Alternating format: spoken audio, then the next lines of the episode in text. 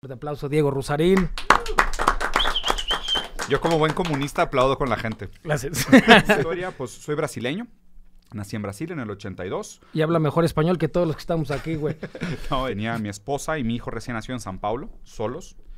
Yo con una empresa en París y una empresa en Singapur al mismo tiempo, viajando todo el tiempo por el mundo. Y lo que hacen es, es yo creo que eso es lo que pasa muchas veces con la gente que se queja de la gente negativa. O sea, que es una crítica que yo he recibido personalmente muchas veces que, no, pero es que eres bien negativo, cabrón. O sea, hasta me querían censurar porque supuestamente soy demasiado negativo, ¿no? Aprovecho, Carlos, te pido una disculpa. Sinceramente, si te hice daño, me arrepiento. Ah, muchas gracias, qué chido. Mi querido Diego, pues muchas gracias. ¿Qué hubo? Le mando un saludo a toda la banda que nos está viendo. Aquí nos encontramos en Punto y Seguimos.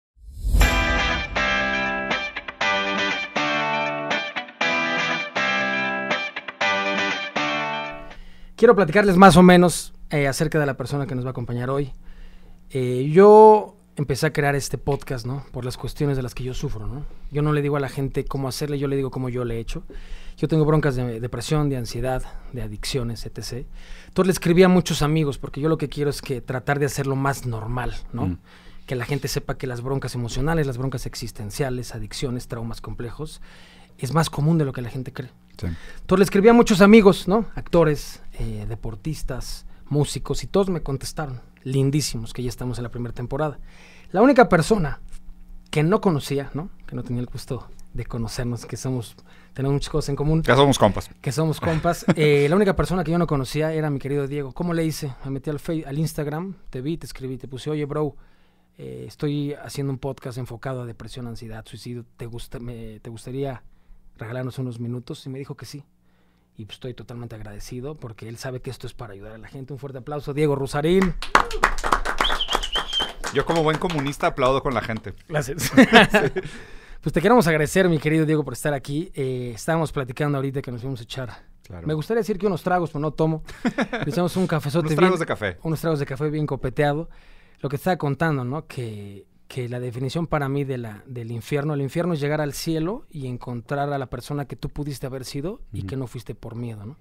Y que en muchos casos la religión es para los que le tienen miedo al infierno Mm. y la espiritualidad es para los que ya estuvimos ahí, cabrón, Sí. ¿no? Que es un- lo que estábamos platicando hace ratito.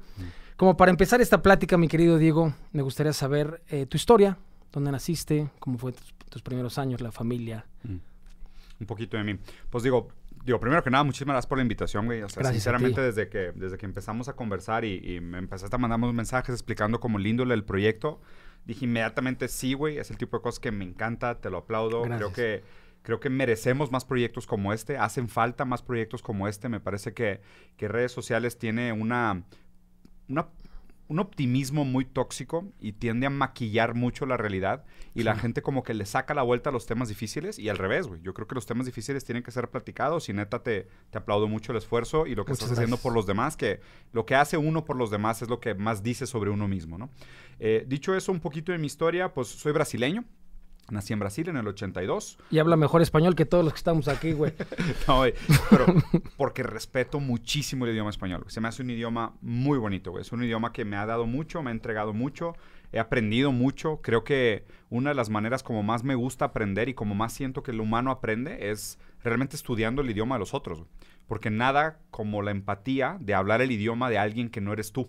Y lo digo no solo en el sentido pragmático, literario, de idioma, como el, el- el- la- el agrupamiento de palabras, ¿no? Sino Claro. hablar el idioma del otro. De decir, oye, pues es que si, tú, si tu idioma es la música, tal vez mi mejor manera de entenderte sería hablando contigo sobre el idioma que te gusta, que es la música. Sí, los deportes, Y la neta los eres- videojuegos. Sí, los videojuegos, claro. O sea, realmente, o sea, crear esa empatía usando las palabras del otro para entender la realidad del otro. Y, me gustan mucho los idiomas, aunque escribo de la chingada en todos los que hablo, hablo varios y, creo que he aprendido mucho de la gente y sobre cultura, sobre historia, sobre pensamiento y sobre el comportamiento humano aprendiendo idiomas. Soy brasileño, salí de Brasil cuando tenía 10 años de edad. Eh, tuve una historia familiar relativamente tradicional, familia italiana, ¿sabes? Abuelo en la cabecera, abuela cocinando espagueti, chingos de primos, güey, una familia muy, muy pegada. Eh, nivel socioeconómico medio bajo, nada, nada especial, nada, nada, nada privilegiado tampoco, bastante común. Eh, mis papás se divorciaron cuando yo era relativamente pequeño. Tuve la fortuna de que mi mamá se volvió a casar. Eh, yo le llamé realmente padre a mi padrastro. Eh, o sea, tuve un vínculo afectivo con él pues, bastante estable, de respeto. Fue una persona que me, que me enseñó mucho. Eh, falleció cuando yo era joven, todavía quinceañero más o menos. Tengo un hermano más pequeño, cuatro años más joven que yo, que es una de las personas que más admiro en la vida, que más me ha enseñado yo tuve que de alguna manera ponerme en esa situación. Más bien la vida me puso en ese lugar de, tener que ser como pues, el hombre de la casa, ¿no? Pues ser el hijo más, más, eh, más grande. Mi hermano chico. Eh, también salimos de Brasil y nos fuimos a vivir a México, más o menos por esas épocas. De hecho, un poquito antes. Eh, ¿Hablabas español? No. Llegué a México sin hablar una palabra español. De hecho, llegué, el primer día que llegué a México tuve clase. No me Sí, güey. O sea, fue. fue... logaritmos con el baldor. No, cabrón. Llegué a, llegué a un dictado español, güey. no me digas. Esas experiencias que nunca voy a olvidar. Oye, ¿a qué zona llegaste aquí? Monterrey. Llegué directamente a Monterrey. Sí, llegué al dictado español. Nunca, es de las experiencias que nunca voy a olvidar. Llegué y había un dictado español que tenía que escribir y era un dictado para ver si los niños sabían la diferencia entre la B y la V. Okay. Lo chingón es que en portugués la B y la V tienen sonidos muy distintos. O sea, aquí como dices vaca y vaca, o sea, es muy parecido, ¿no? En Brasil es va y va. O sea, la V tiene un sonido más como V, ¿no? Es más marcado. Entonces yo escuchaba a la maestra y me saqué 100 en el pinche dictado, güey. El peor es que la maestra dijo, güey, pasar al frente y empezó a decir como este extranjero brasileño que no habla español sacó 100 y ustedes burros, güey, contestaron todo mal, güey. Y yo estaba como, como borrego encandilado. Dije, ¿qué estoy haciendo aquí, güey? ¿Qué, pasó, güey?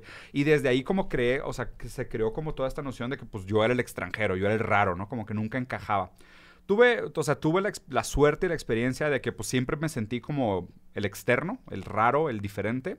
Y fue una experiencia que probablemente sentí durante la mayor parte de mi vida, de nunca sentirme en casa, nunca sentirme como que pertenecía a ningún lugar y siempre estar tratando de encontrar mi lugar, ¿no?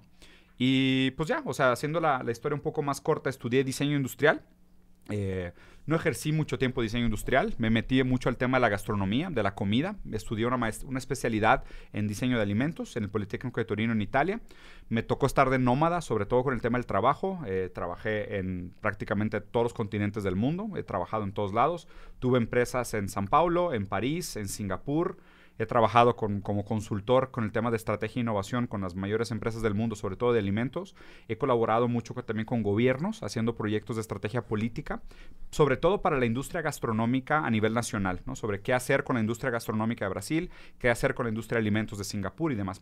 Y hace como unos siete años, más o menos, nace mi hijo hace nueve, y a los dos años mi hijo es diagnosticado con una enfermedad muy rara, una, una una citopatía mitocondrial, que es un caso en cada, 10 millones, más o menos 15 millones de niños. Y, y, eso me resignificó mucho la vida. O sea, me hizo mucho pensar como en qué tan justo es el mundo. O sea, qué tan justo es el mundo, como algunas personas tienen una vida mucho más difícil que otras, como muchas personas eh, les toca un deck de cartas y nacen en el lugar equivocado en el momento equivocado, en el contexto equivocado, rodeado de la gente equivocada o con un cuerpo equivocado. Porque lo que juzga la sociedad como correcto o lo que la sociedad exige de nosotros, muchas veces no considera ¿no? todas estas injusticias estructurales que, existen. Y, y, eso me hizo mucho cambiar mi manera de pensar yo me di cuenta que la sí, vida... Porque esto es un proceso, ¿no? Claro, güey. De bote pronto a veces es muy complicado, me imagino. Entonces yo, me, yo tuve que reflexionar mucho sobre, bueno, a ver, güey, ¿qué estoy haciendo con mi vida, güey? O sea, tenía mi esposa y mi hijo recién nacido en San Paulo, solos. Yo con una empresa en París y una empresa en Singapur al mismo tiempo, viajando todo el tiempo por el mundo. Y mi esposa y mi hijo, güey, en Brasil. Y cuando fue fuerte el tema de la enfermedad, o sea, fue que, a ver, no, este pedo no va a funcionar. Hay prioridades. O sea, el dinero no es prioridad sea, obviamente hasta cierto punto, ¿no? Y es un privilegio decir que el dinero no es prioridad, pero realmente no importa el dinero que tengas si estas cosas de base no funcionan. Claro. Entonces mi esposa me dijo, güey, vamos a regresar a México, o sea, este pedo es serio, o sea, nos vamos a tener que reestructurar nuestras vidas. Eh, al mismo tiempo, por coincidencia, y digo, mi esposa y mi hermano son las dos personas que más admiro en la vida. Mi esposa, psicoanalista. Mi hermano estaba, eh, estudió, estudió una maestría en filosofía en el colegio King's College en Londres. Y gracias a él empecé yo a acercarme a, la lectura otra vez. Y me abrió la vida. O sea, me abrió la vida porque la filosofía me dio herramientas para entender el mundo.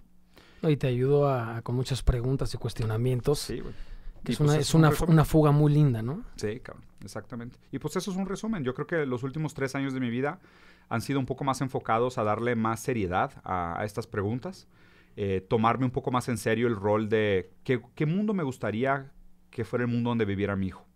O sea, ¿cómo me gustaría que fuera la sociedad para que mi hijo pudiera tener una vida digna? Y eso fue lo que me motivó. Increíble, Mira, te quería preguntar, eh, cuestiones de depresión, cuestiones de ansiedad, ¿no? Estábamos cotorreando que en México la segunda causa de muerte de jóvenes de 15 a 29 años es el suicidio. Eh, las dos palabras más buscadas en el 2020 en Google fueron ansiedad y depresión, ¿no? Eh, que la ansiedad es cuando la mente viaja más rápido que la vida, mm. que la ansiedad es exceso de futuro, que la depresión exceso de pasado, ¿no? Mm. Estos temas tabús, la, gente siempre trata de, vivir para aparentar, trata de jugar para el equipo de enfrente, ¿no? Entonces, como lo platicamos hace ratito, que peor que la explosión es la implosión porque te carcome por dentro y son temas que la gente no habla. Tú, Diego, Diego Rusarín, eh, sabes lo que es la depresión, sabes lo que es la ansiedad, y no en cuestión de, la raíz etimológica, sino has sentido. ¿O conoces a alguna persona cercana que haya sufrido esto? No, sí, definitivamente. O sea, yo creo que, a ver, yo creo que todo el mundo hasta cierto punto lo ha sentido, ¿no? O sea, más bien es que tanto estás dispuesto a aceptar, aceptar y reconocer esa negatividad en tu vida. Eh, qué tan, qué tan capaz y qué tantas herramientas tienes para darle sentido a eso que piensas, ¿no? Yo creo que todo el mundo ha sentido. Eh, definitivamente yo también hasta cierto punto. Por ejemplo, para mí fue un gran choque el enfrentarme con porque, a ver, o sea, una de las cosas más complicadas que he pasado en mi vida fue el choque entre lo que yo pensaba que era ser papá y lo que es ser papá. Sobre todo del hijo que tengo, ¿no? O sea, de, del uno de los hijos que tengo. Que fue, bueno, pues yo tuve que de alguna manera ponerme en un papel de papá a edad temprana para hacerme cargo de mi hermano y mi mamá y, como te estaba comentando, ¿no? Pues a ponerme las pilas y salir a jalar y literal los antes de, antes de, empezar la universidad yo vendía cuchillos de puerta en puerta y le entraba el quite porque pues, fue lo que me tocó, ¿no? Y, fue lo que te tocó y fue lo que te forjó, ¿no? Sí, exacto. Y, acepté esa responsabilidad. O sea, sí me la impusieron, pero pues yo también la acepté. La podría haber negado, supongo. Eh, pero yo ya tenía esta idea de, bueno, yo me puedo hacer cargo de los otros. Yo puedo ser el, responsable, ¿no? Me gustaba este papel de responsabilidad. Y, obviamente cuando fue el proceso de embarazo de, de, de Paulo, de mi primer hijo, pues tú te haces muchas ilusiones, ¿no? De güey, va a ser como yo, eh, cómo se va a llamar. todos los planes que te estás generando con él, ¿no? Y, te creas muchas expectativas de lo que va a ser, güey, ¿no? Y la realidad es cabrona, güey. O sea, porque tú te puedes hacer todos los planes que quieras, O sea, te puedes idealizar, imaginar y, ¿sabes? Y afirmar, y, ¿sabes? No, afírmalo y créetela y todo lo que tú quieras. Pero pues nace mi hijo con, toda su, increíble, perfecta imperfección, eh, con sus condiciones, pues yo me tengo que acotar a la realidad. O sea, tengo que transformar aquello que yo pensé que era ser padre, aquello que yo pensé que mi hijo me iba a dar, versus lo que él me podía dar. Y tuve que acotar mucho también es de que, oye, pues es que en el... ¿Podía yo haber continuado con una exigencia irreal y estar constantemente frustrado y deprimido de que mi hijo nunca iba a cumplir con mis expectativas? ¿O simplemente replantearme que quién soy yo para imponerle esas expectativas de lo que debería ser un hijo y al revés, sino que estar eh, consciente de lo que lo mejor que él me puede dar es lo que me puede dar. Sí, claro. Y también, por ejemplo, el eslogan que tenemos aquí en el programa, es el problema no es lo que te pasa, es lo que haces con lo que te pasa. Entonces, a mí me dijeron, el, el, duelo, el duelo dura lo que tardas en, entenderlo, pero el sufrimiento que es opcional dura lo que tardas en comprenderlo, ¿no? Mm. La cosa no es clavarnos en el por qué, por qué a mí, por qué a mí, es comprender el para qué a mí. Entonces, a mí me dijeron, tómate dos pastillitas de aceptación, ¿no? Y el proceso, en cualquier cosa de lo que estés sufriendo, el proceso va a ser mucho más relax, ¿no? Porque si estás peleando una pelea que no, que no vas a ganar, ¿no? Pero si aceptas, y entras por, por, otro camino. Pero en un principio debe haber sido muy complicado porque es un proceso, ¿no? Sí, sí, lo fue, lo fue y todavía lo es. O sea, yo creo que no son, no son batallas que se ganan en un sentido, ¿sabes? Pragmático, ¿no? O sea, no hay un... Sí, no es un juego. Sí, sí, no es un juego que dices de que, ah, no, ya, ya, es que ya lo entendí, ya lo superé y ahora estoy perfecto. No, güey, o sea, todos los días hay una frustración nueva, por decirlo así. Yo creo que más bien lo que cambia es como tus expectativas de ello y tu, tu entendimiento de, cómo, cómo, tolerar esa frustración de las expectativas versus la realidad, ¿no? O sea, y cómo acotar ese, ese trabajo, ¿no? Y, y, cómo, y, un poco de actitud también, porque pues dices, o sea, pues yo podría ser derrotista y simplemente decir, chingados, este pedo me define y ahora pues tengo todas las excusas del mundo para ser un depresivo, negativo, pesimista, fatalista, güey. Pero pues no, no quiero hacerlo así, prefiero hacer algo al respecto. Prefiero decir, bueno, entiendo, doy lugar, sé que hay momentos en los que tengo derecho a estar triste por ello, en que mi esposa y mi familia tienen derecho a sentir pues, tristeza, frustración por la realidad que nos tocó, pero al mismo tiempo también digo, bueno, pues entonces, ¿cómo transformo esto en algo que pueda instrumentalizar para hacer algo positivo al respecto? Entonces, es como lo que te comentaba, que es una de mis frases favoritas, que es, solo los obstáculos le dan sentido real a los propósitos. O sea, creo que es una exigencia casi absurda, esta cosa muy moderna, muy posmo, ¿no? De decir que, ah, no, es que tú tienes que encontrar tu propósito. Y todo el mundo dice que, güey, es que encuentra tu propósito, encuentra tu propósito. Es que, a ver, para que exista un propósito tiene que haber un obstáculo anterior. Sí, claro. O sea, la gente que ha sufrido realmente... Sí, para poder eh, disfrutar una victoria es porque conociste la derrota, ¿no? Total, total, total, es exactamente eso. Y de hecho, justo también por eso empecé felicitándote por el proyecto, porque me parece que la negatividad en este momento histórico, lo único que hacemos es rechazarla y negarla. ¿Sabes? O sea, la muerte también, por ejemplo. y justo viendo la calaca que tiene tatuada, güey, me parece que la cultura mexicana de la muerte es algo bien bonito, güey. La muerte históricamente ha pasado por muchos momentos, ¿no? O sea, y en muchas culturas la han tratado de manera diferente. Por ejemplo, en los egipcios, la muerte era una continuación de la vida, es otra etapa de la vida. Un faraón, aún muerto, tenía más poder social que todos los esclavos vivos. Aún muerto, ¿eh? Aún muerto, el faraón tenía más poder social que todos los esclavos vivos. La muerte... Y yo creo que eso hacía que no te diera miedo morir, ¿no? ¿Por qué? Porque era otra Porque sabías que había una cierta continuación, ¿no? Pero como aquí no nos, no nos enseñan a morir... Ándale, le sacamos la vuelta. Le sacamos la vuelta lo, y... lo, raro de este momento histórico es que la muerte no parece jugar ningún papel simbólico más que el de final de la productividad, ¿sabes? O sea, la muerte es algo que simplemente tenemos que evitar. O sea, la muerte no significa nada. No se debe ni de platicar. Exactamente. La muerte es un tema tabú, es un tema escondido, un tema prohibido. O sea, la muerte es algo que simplemente como sociedad tenemos que evitar. Y, verlo, verlo extraño, güey. El papel que juega la muerte en las sociedades modernas. En el pasado, aún en las sociedades judeocristianas, la catedral y los cementerios estaban en el centro de la ciudad, güey. Ahora, ¿dónde están los cementerios? En la periferia, lo más lejos posibles. En Francia los enterraron los pusieron en el subsuelo, en las catacumbas. Los cementerios jugaban un papel central social. ¿Por qué? Porque la muerte significaba algo. Los muertos jugaban un papel. Los muertos hoy no juegan ningún papel. Porque lo único que tiene valor en nuestra sociedad es la productividad. Todo se cura con productividad. Y todo lo malo tiene que ver con no ser productivo. Y como la muerte no produce nada, la muerte no significa nada y la muerte no vale nada. Entonces en nuestra sociedad la muerte es el tema prohibido, es el tema tabú no se habla porque la muerte es el fin de la producción.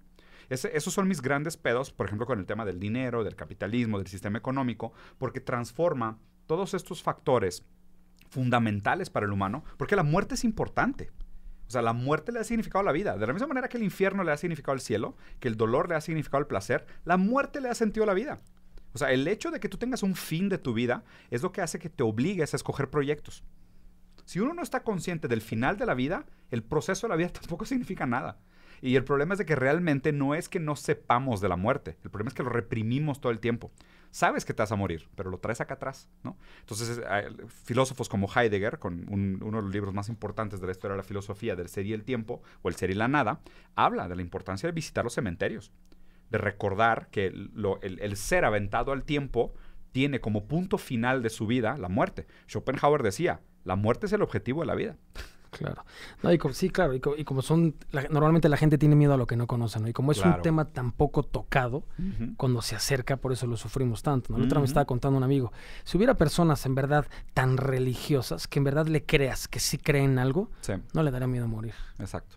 ¿Me explico? Exacto. Pero es un tema muy complicado. Sí, muy tabú. Y aparte, a ver, los, la, teología juega muchos papeles, ¿no? Y yo creo que uno de, los, uno de las características más comunes de las personas que son ferviente y radicalmente creyentes es que son muy hipócritas. O sea, tienden a ser muy incongruentes, ¿sabes? O sea, tienden a ser el típico... A ver, para empezar, una de las cosas que se me hace absurdamente incongruente a los conservadores. Tú para que seas conservador, quiere decir que quieres regresar a un momento anterior que supuestamente fue mejor. O quieres conservar un set de valores. O que te dio servicio. Que son superiores, exacto, que, te fueron útiles. Pero pues para poder regresar a algo, tienes que regresar a algo que tuviste. O sea, tú no puedes ser un conservador hablando de justicia si no había justicia antes. ¿Sabes? O sea, si no hemos alcanzado un estado de justicia, pues tú no puedes ser conservador. Porque no tienes nada donde regresar. Estás regresando a un lugar donde nunca estuviste.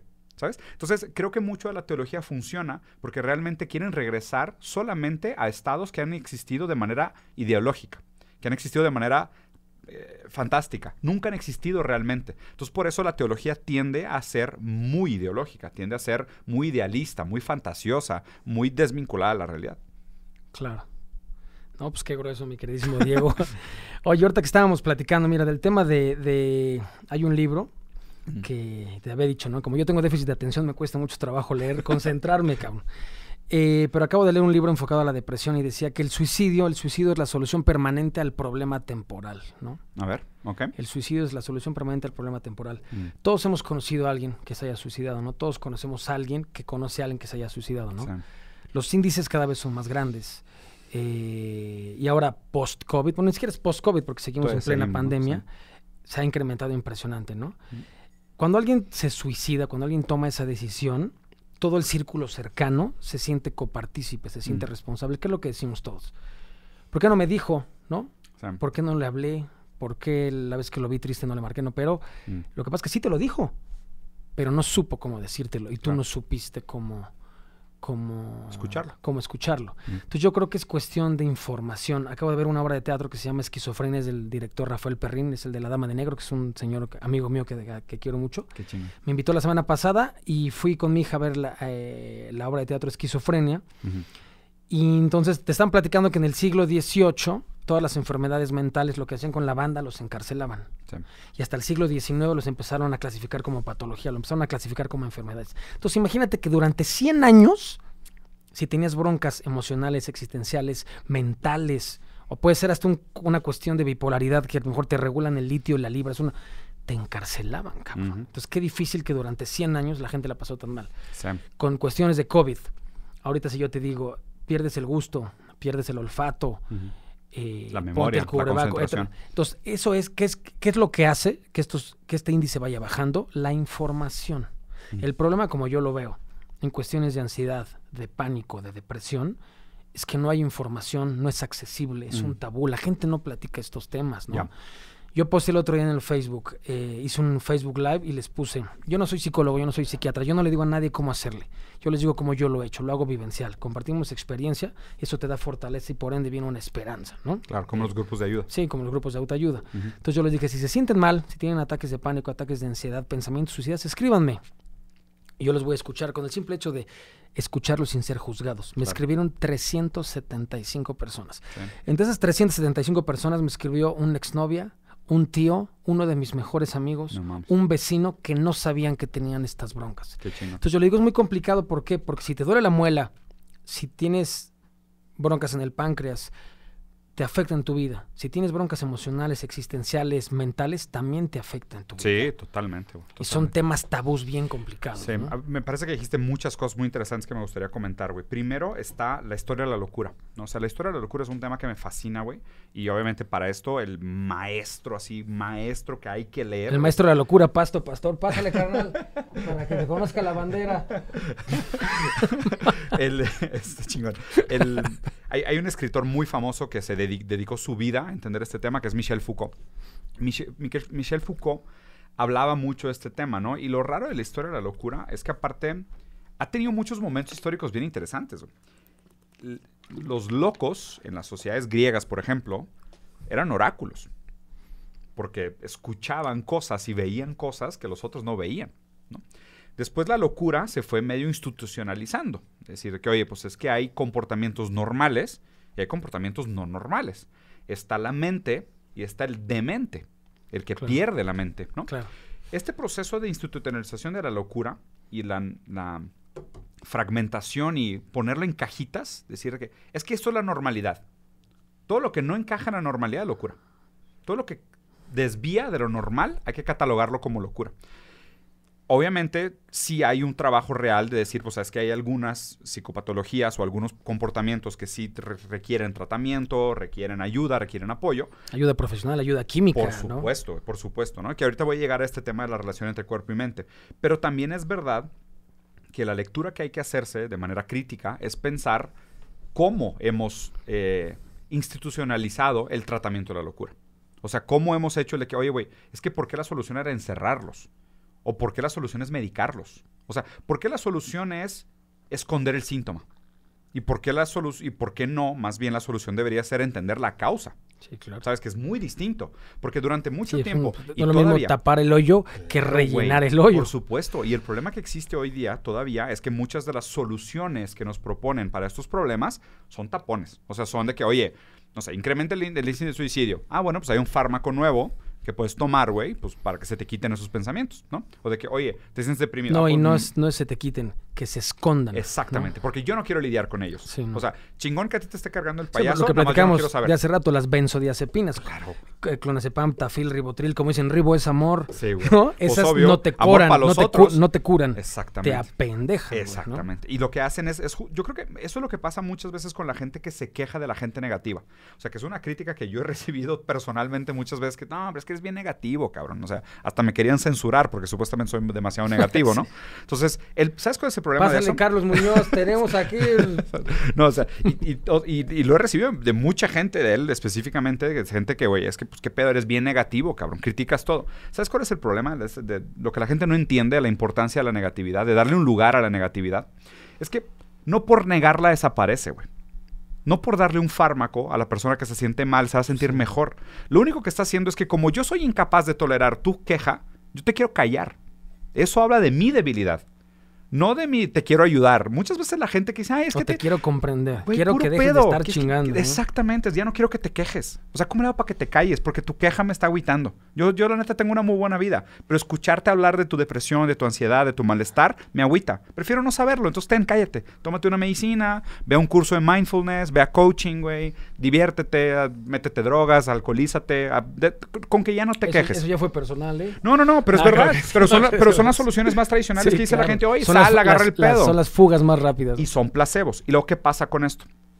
Los mecanismos de represión son muy peligrosos. Porque, o sea, esa, esa, esa negatividad, si no haces algo al respecto, lo único que hace es que se te, se te va al inconsciente y la reprimes. Y el problema es que las cosas reprimidas vuelven. Pero vuelven con venganza. Y vuelven con impuestos. Y vuelven peores y retorcidas y enfermas y podridas, güey. Entonces, si nosotros no lidiamos con la negatividad normal que se produce en la vida, esa negatividad se reprime y vuelve. Y hay negatividad nueva que también reprimimos y vuelve doble. Y luego vuelve triple, y luego vuelven cuatro, y luego vuelven diez, y luego cien. Y si no hacemos algo al respecto, si no le damos un lugar a la queja, si no hacemos algo referente a la negatividad, esa negatividad solo la reprimimos, se pudre y regresa cada vez peor. No me sorprende que incrementen los índices de suicidio. De hecho, una, una de las cosas que más, me, que más me clavé durante la pandemia es que específicamente en Japón, para niños y niñas entre 15 y 25, murieron más de suicidio que de COVID. Cabrón. Mató más el suicidio que el COVID durante la pandemia. Sí, también del estrés laboral. Creo que Japón es el número uno del, síndrome del burning out. Justo por eso yo siempre recuerdo a la gente, invito a la gente a pensar por qué tenemos el sistema que tenemos. O sea, es que no. A ver, pudieras decir, sí, claro, hay, hay factores químicos y físicos que, están vinculados a los, a los padecimientos psicológicos, ¿no? O sea, la falta de dopamina, la inflamación crónica, la falta de serotonina, el mal sueño, la mala alimentación, la falta de ejercicio. Por supuesto que lo físico constantemente constituye lo psicológico, pero también tienes que pensar en las condiciones materiales. Nunca habíamos tenido una sociedad tan competitiva. Nunca habíamos sido tan productivos. O sea, ahorita los jóvenes, güey, salen de carrera desesperados, sin experiencia, les piden cinco años de experiencia, les pagan una baba, los salarios mínimos están congelados desde hace 50 años y las cosas están cada vez más caras. Y, es, y, y ¿sabes lo que pasa? La exigencia de la sociedad es, tú puedes hacerlo todo, pero ¿qué significa? Tienes que lograr algo. Claro. Porque puedes hacerlo todo, tienes que lograr algo. ¿Y qué pasa? Que cada vez las oportunidades son menos y la depresión cada vez es más. Y la frustración se va al cielo, ¿no? Es que, ¿qué chingados haces con esa realidad? O sea, Claro. ¿qué haces con una sociedad que te dice que eres libre de hacerlo todo y que tienes todas las posibilidades y todas las libertades del mundo? Y, y obviamente lo que te están diciendo es que tienes que lograr algo y las posibilidades son cada vez menores. Depresión, ansiedad, malestar. O sea, la verdadera pandemia es la pandemia de enfermedades mentales. Sí, claro, cañón. Tienes toda la razón del mundo. Eh, estaba viendo, mi querido Diego, estaba, estaba viendo el video de un psiquiatra, ¿no? Y te estaba explicando que en, que en internet, de hecho, hay muchas definiciones que la felicidad y el placer era exactamente lo mismo. Y él decía, no, absolutamente no tiene nada que ver. Mm. Dice, la felicidad es, eh, el placer es recibir, la felicidad es dar. El Mm. placer es momentáneo, la es efímero, la, fe- la- la- la felicidad es duradera. Longeva. No, la, la, felicidad, el placer es, es, bueno, aparte es inmediato, es solitario y la felicidad es acompañado. Claro. El placer es dopamina, la, fel- la felicidad es serotonina. Estamos poniendo un ejemplo de que entre más placer le metas a tu cuerpo, más infeliz vas a ser. Sí. Entonces, cuando tú tienes una bronca que te quieres fugar, lo primero que te dicen es prostitutas, Date un high. alcohol, drogas, ¿no? Sí, Pero no saben que, es, que, es, que es, un, es una bajada impresionante, lo que estábamos platicando hace rato, ¿no? Que, que el azúcar es cinco veces más adictiva que la cocaína, ¿no? Claro. Y luego nosotros relacionamos el azúcar con gratificación. Estás niño, te vacunan, paleta. Claro. No sacas 10, paleta, paleta, Claro. paleta, ¿no? Entonces yo por eso les digo que cuando alguien está deprimido, lo peor que puede hacer Sí. es comer azúcar. Totalmente. Y, la y gente no lo sabe. y Le llevas unos chocolates a tu brother, no le llevas Y un ya, pan a tu siéntete brother. bien, güey. Siéntete bien. Pero, güey. fí- sí, pero fíjate, Paco. Me encanta el análisis. Eso es la sociedad de la productividad. Eso es la, esa es la ese es el pensamiento utilitario de soluciones inmediatas para problemas. Inmediatas. Eso es un- ¿Por qué? Porque la sociedad, la sociedad hoy tiene la métrica de la productividad. O sea, hoy la, la exigencia hacia todos es ser productivos. Tienes todo el tiempo que estar creando. Oye, ¿tu tiempo libre qué haces? Hago cursos. Oye, eh, ¿por qué vas al gimnasio? No, para, para no cansarme tanto. Este, ¿Qué haces los fines de semana? No, tengo un hobby, güey, para estimular mi creatividad. Toda tu vida está instrumentalizada para un fin productivo. La productividad, obviamente, es todo este pensamiento de la eficiencia, de la administración de los recursos, el pensamiento de la lógica económica. El problema es que la solución a los problemas no es de largo plazo, es de corto plazo, es inmediata. Entonces, tienes un pedo, resuélvelo ya. O sea, a mí no me importa darte felicidad, me interesa darte placer, porque el placer te va a meter otra vez al ciclo productivo. La felicidad no, la felicidad requiere otro tiempo. La felicidad requiere pausa, requiere desconectarte, requiere largarte una montaña, güey, a pensar sobre la vida y ser no productivo durante una Sí, semana, la güey. ley del mínimo esfuerzo, ¿no? Exactamente, pero es antiproductivo. Sí, Y como la lógica dominante de nuestra época es la lógica productiva, todo lo antiproductivo es pecado, cabrón. Todo se te permite menos no ser productivo. Más bien, la persona que vive correcta hoy es la persona que instrumentaliza toda su vida a la productividad. Y eso provoca enfermedades por todos lados. Y provoca mucho placer, pero mucha infelicidad. Sí. Ese es el pedo. Sí, sí, tienes toda la razón. Estaba leyendo ¿no? que, la, que la adicción es una enfermedad crónica del cerebro que se caracteriza por la búsqueda inmediata de la, de la satisfacción. Es querer ser ella. Sí. Y la adicción es la única enfermedad que te mata antes de quitarte la vida. Qué mamada. Qué complicado, ¿no? Muerto en vida, ¿no? Muerto en vida. Sí. Yo te estaba platicando hace rato, eh, hubo un, un tema que a mí me, me ha costado mucho trabajo platicarlo. Ujú. Eh, yo tenía un amigo que quiero mucho, ¿no? Y tuvo broncas de, de adicciones impresionantes. Estuvo interno 22 veces. Más bien eso no te lo conté. Estuvo interno 22 veces y él siempre me hablaba cuando estaba muy, cuando estaba intoxicado, ¿no? Entonces yo le decía, pues que a mí me gusta ayudar a la banda y con mucho gusto, pero esto no es para el que lo necesita, esto es para el que lo quiera, ¿no? Entonces, Claro. si no lo quieres, es- o sea, y cuando es voluntariamente a huevo sabemos que, que no hay un buen resultado. Entonces él me estuvo hablando, me estuvo hablando y me hablaba hasta la madre. Yo le contestaba, y pero pues tú sabes lo que es discutir con una persona intoxicada. ¿no? Entonces un momento le colgué y me habló, ¿qué será? Como unas, te juro que se me dan ganas de llorar, como unas 20 veces. No le contesté y, y se mató, güey. Entonces yo fui la última persona que, que, que lo escuchó, güey, ¿no? Yo fui la última persona que lo escuchó y me dio mucha culpa, por muchos años me dio mucha culpa, porque yo dije, Claro. yo lo pude haber salvado, yo le pude haber ayudado, pero yo me di cuenta que no, ¿no? Yo me di cuenta que no, que él estaba buscando un pretexto, ¿no? Claro. Y, Y lo encontró. y- y lo encontró, güey. Sí. Entonces, por eso lo que yo quiero hacer con, con este podcast, con esta información, es que la gente sepa que estos temas son más comunes de lo que la gente cree, ¿no? Claro. Que la- las broncas mentales, las broncas espirituales, los traumas, los complejos, los miedos, todos los tenemos, ¿no? Sí, claro. Que tú eres tu mejor amigo, pero a la vez eres tu peor enemigo, ¿no? Sí, claro. Lo que contamos en el coche, que el ser humano tiene entre 60 mil y 70 mil pensamientos diarios. Día. El 90% son negativos. Mm. Nos la pasamos pensando mamadas, nos la pasamos autosaboteándonos nosotros claro. mismos. Que me estabas explicando tú el concepto este de... De la represión, ¿no? O sea, que, que digo, que primero que nada sobre la historia de tu amigo, que la verdad, o sea, lo siento mucho y digo, felicidades por la manera como lo, cómo lo has trabajado y cómo lo has superado o, o todavía lo cargas contigo con tanta emoción.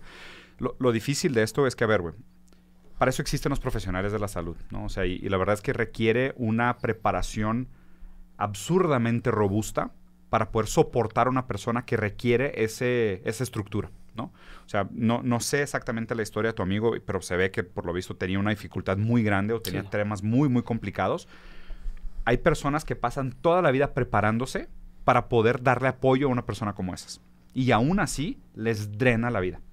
O sea, un, un, terapeuta se puede preparar toda su vida con todas las herramientas que se han desarrollado durante siglos de historia para poder trabajar con una persona que requiere esa cantidad de soporte, esa cantidad de apoyo y les drena la vida. O sea, tú, tú casi das la vida por el otro, ¿no? Hasta el punto donde pues una vida no es capaz de soportar a la otra. Y como tú dices, a lo mejor él estaba buscando una excusa y le iba a encontrar. y, lo que, y a lo mejor lo que tienes que pensar es que si no hubiera sido eso, seguramente fue otra cosa.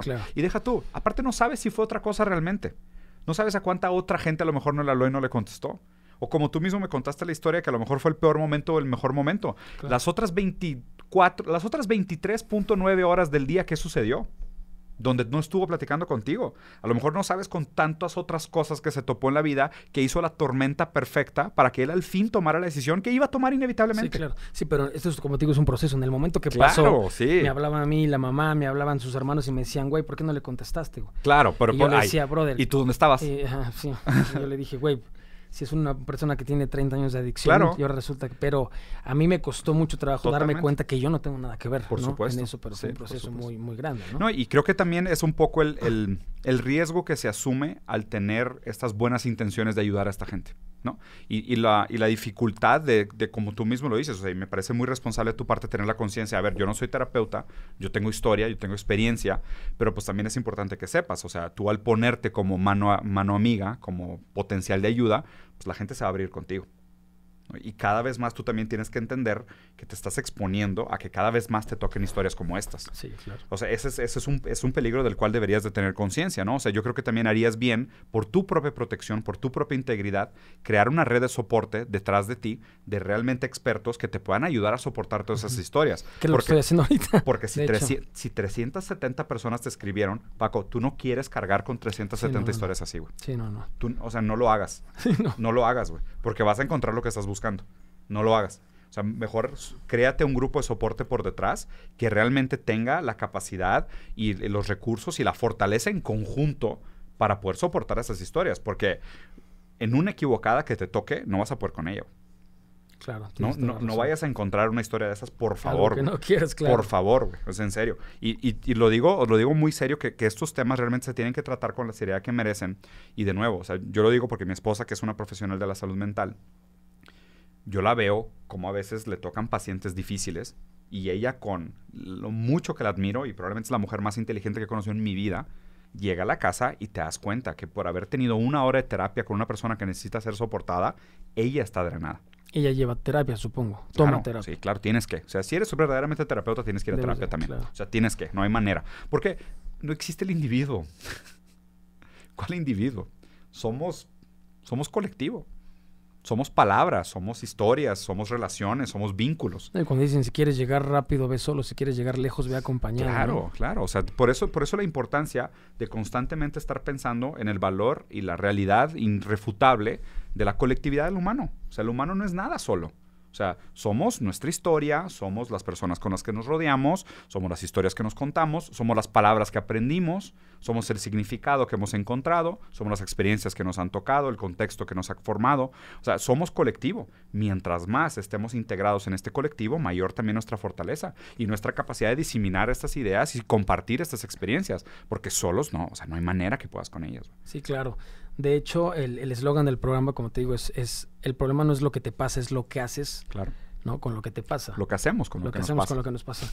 Eh, yo tengo un, estamos con unos amigos que hay una fundación y vamos a la cárcel de mujeres, ¿no? A platicar con las internas y a unos centros y así. Y yo me doy cuenta, porque algo que está muy complicado, que por ejemplo, está Tepepan y está Santa Marta. En Tepepan hay como 137 reas, en Santa Marta hay, creo que son 1500.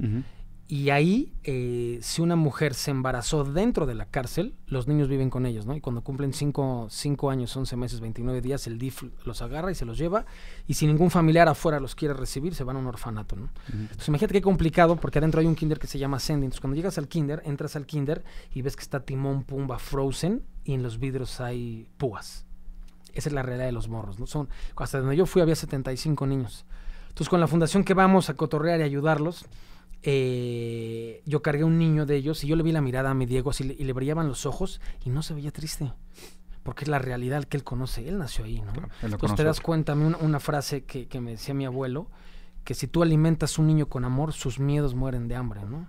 Las cinco heridas del alma, rechazo, humillación, traición, abandono e injusticia. O sea, infancia igual a destino. Entonces, yo cuando a mí me preguntan, eh, ¿qué me, porque yo les digo, yo no soy un terapeuta, nada. Yo más les digo cómo yo le echo.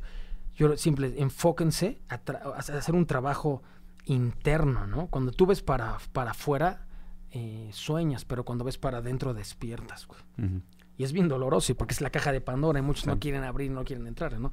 Para mí el, el tema de la infancia es, es, es, básico. Tienes que tocar todos los pedos de chavito y ahí como que ir viendo, porque a mí me decían, ¿en qué momento te soltaste? ¿Dónde está ese Paquito chiquito? ¿Por qué lo dejaste? ¿Por qué lo abandonaste? ¿no?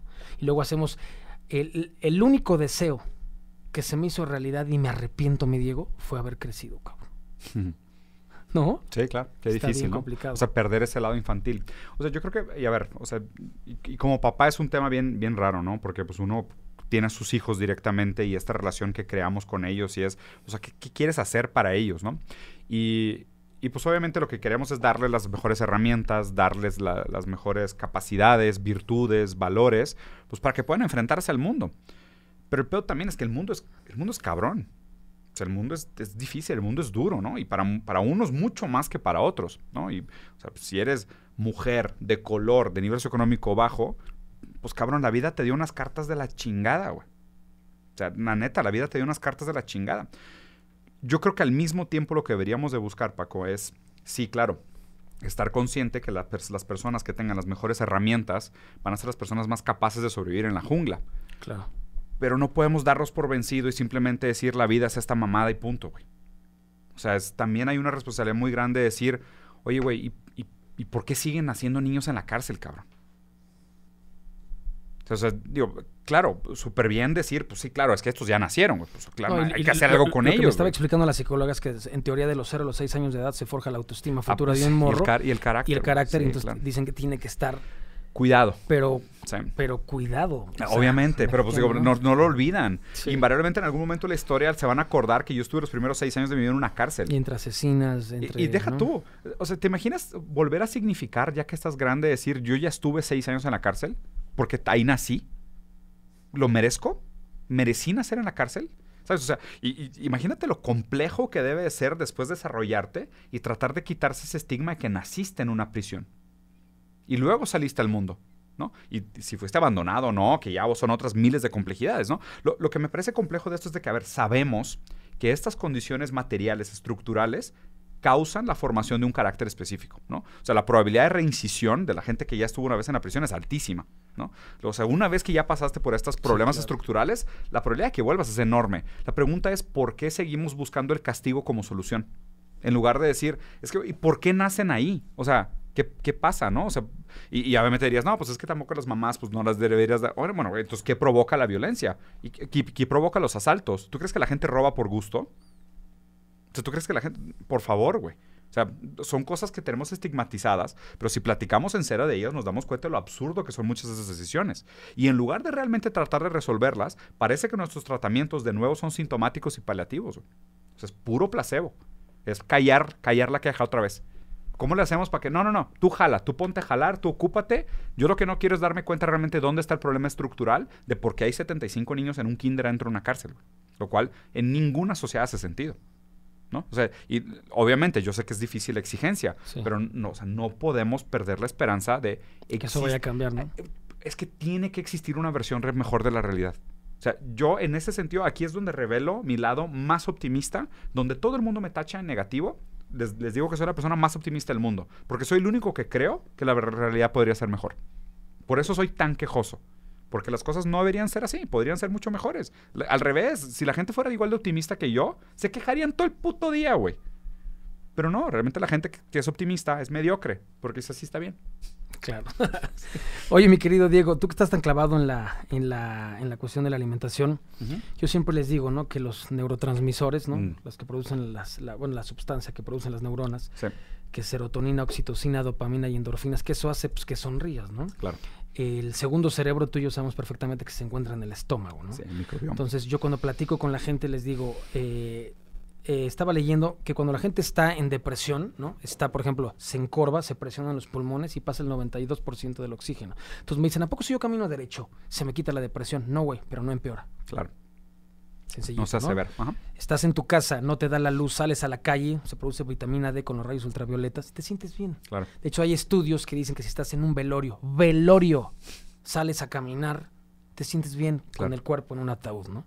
Entonces, el problema es que cuando la gente tiene depresión, cuando la gente tiene ansiedad, no come bien, no le da la luz, se encierra, come de la chingada, drogas, alcohol, placer, No placer, duerme. no duerme y eso hace que se potencialice todo lo malo, ¿no? Definitivamente. Porque muchas personas dicen, hay dos tipos de, de- de- de la gente que se suicida, los que lo hacen por manipulación, que al final no lo hacen, y los que sí se suicidan. Le digo, güey, aunque sea manipulación, es un güey que está sufriendo espantosamente. ¿Cómo Claro. quiere manipular a alguien por medio de un suicidio? ¿no? Entonces yo por eso les digo que es muy importante el, el- el ejercicio, es muy Sí. importante la alimentación, es muy importante ter- sueño. terapia ocupacional, Sí. dormir siete horas al día, ¿no? Porque muchos piensan que no, es que no tengo dinero. pa-". A ver, güey, son cosas que puedes hacer todos los días para sentirte bien. ¿no?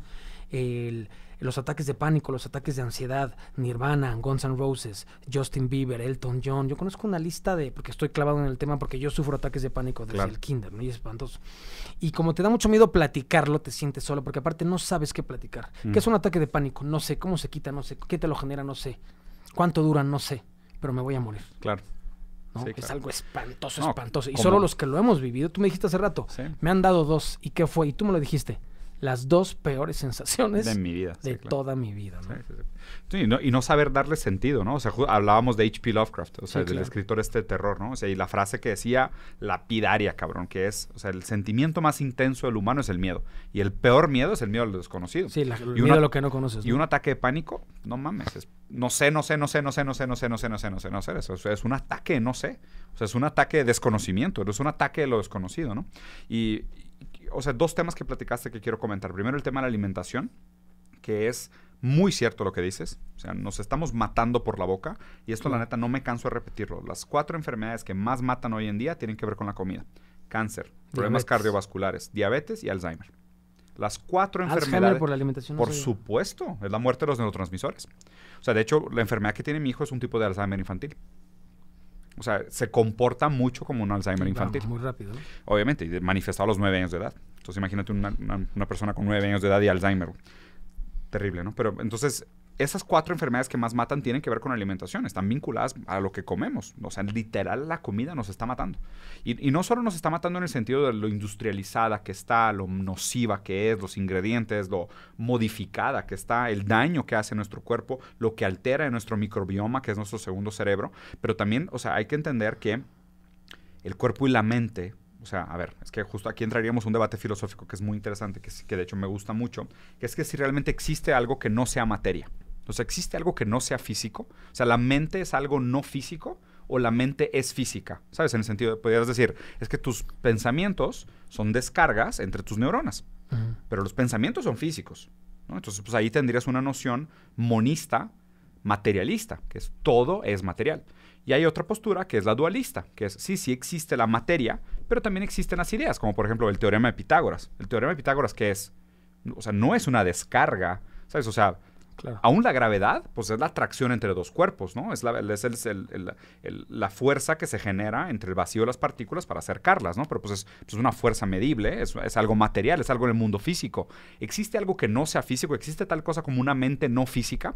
¿O depende de lo físico? Eso ya sería un pensamiento dialéctico, que es el mundo material le da sentido o le da forma o tiene una repercusión sobre el mundo de las ideas. Entonces, si partiéramos de esta relación dialéctica entre lo material y lo ideológico, que es la mente y el cuerpo, hablar de los problemas psicológicos sin hablar del cuerpo físico es imposible. O sea, tenemos que entender uno en relación con el otro. O sea, tú no puedes decir te sientes mal, pero no tiene nada que ver con tu cuerpo. ¿Cómo, güey? Sí, Si tu mente, o sea, si tu mente es materia física, si tu cerebro es materia física, si la comida que le pones a tu cuerpo es información, no puedes separar mente de cuerpo. O sea, tienes que entender más bien lo difícil de todo esto es entender la relación entre los dos. Y ahí es donde creo que hay disciplinas que tienen un poder súper importante hacia el futuro. Por ejemplo, Freud es de mis autores favoritos, el, el papá del psicoanálisis.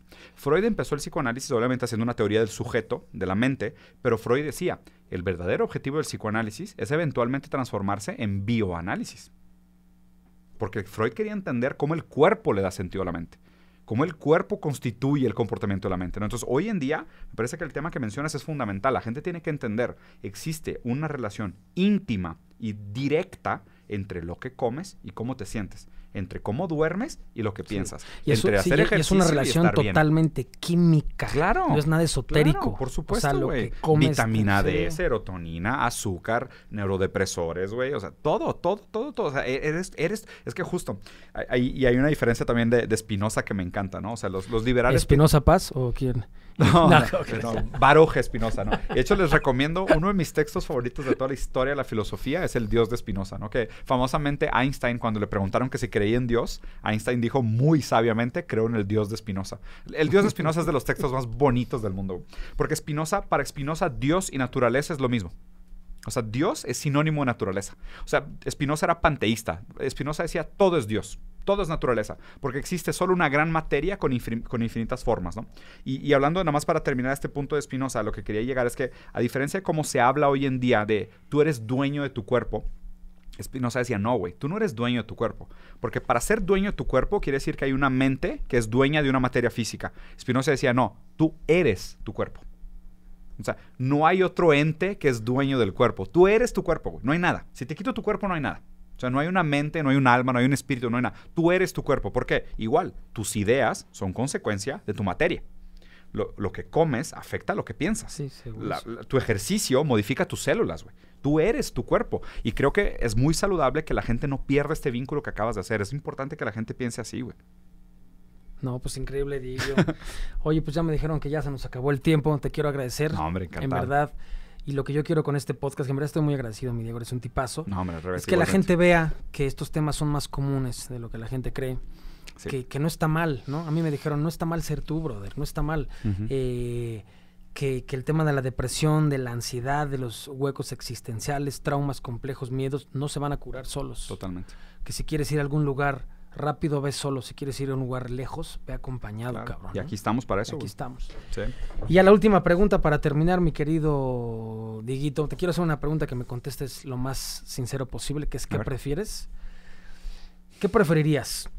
Eh, ¿Pedirle perdón hincado a Carlos Muñoz por haber hecho, haberle hecho fatality y cacality a nivel nacional? Sí.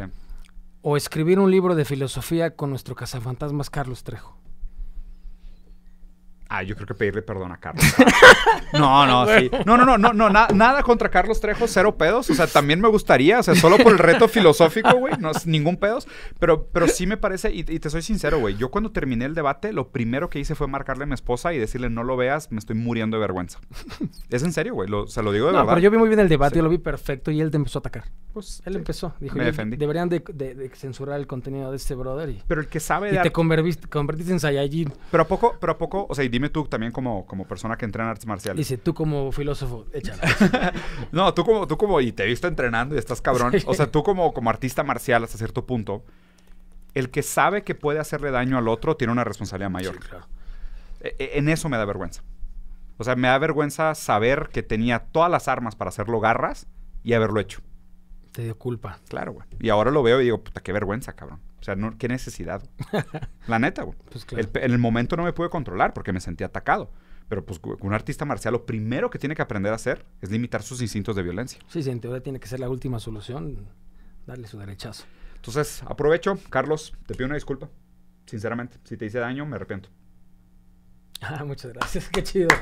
Mi querido Diego, pues muchas gracias. Te mando un saludo a toda la banda. Recuerden, el problema no es lo que te pasa, es lo que haces con lo que te pasa. En la vida hay situaciones malas que se pueden convertir en pésimas y sonrían que es totalmente gratis. Diego Rosarín, Gracias, carnalito. Muy chingón. Listo, bandita.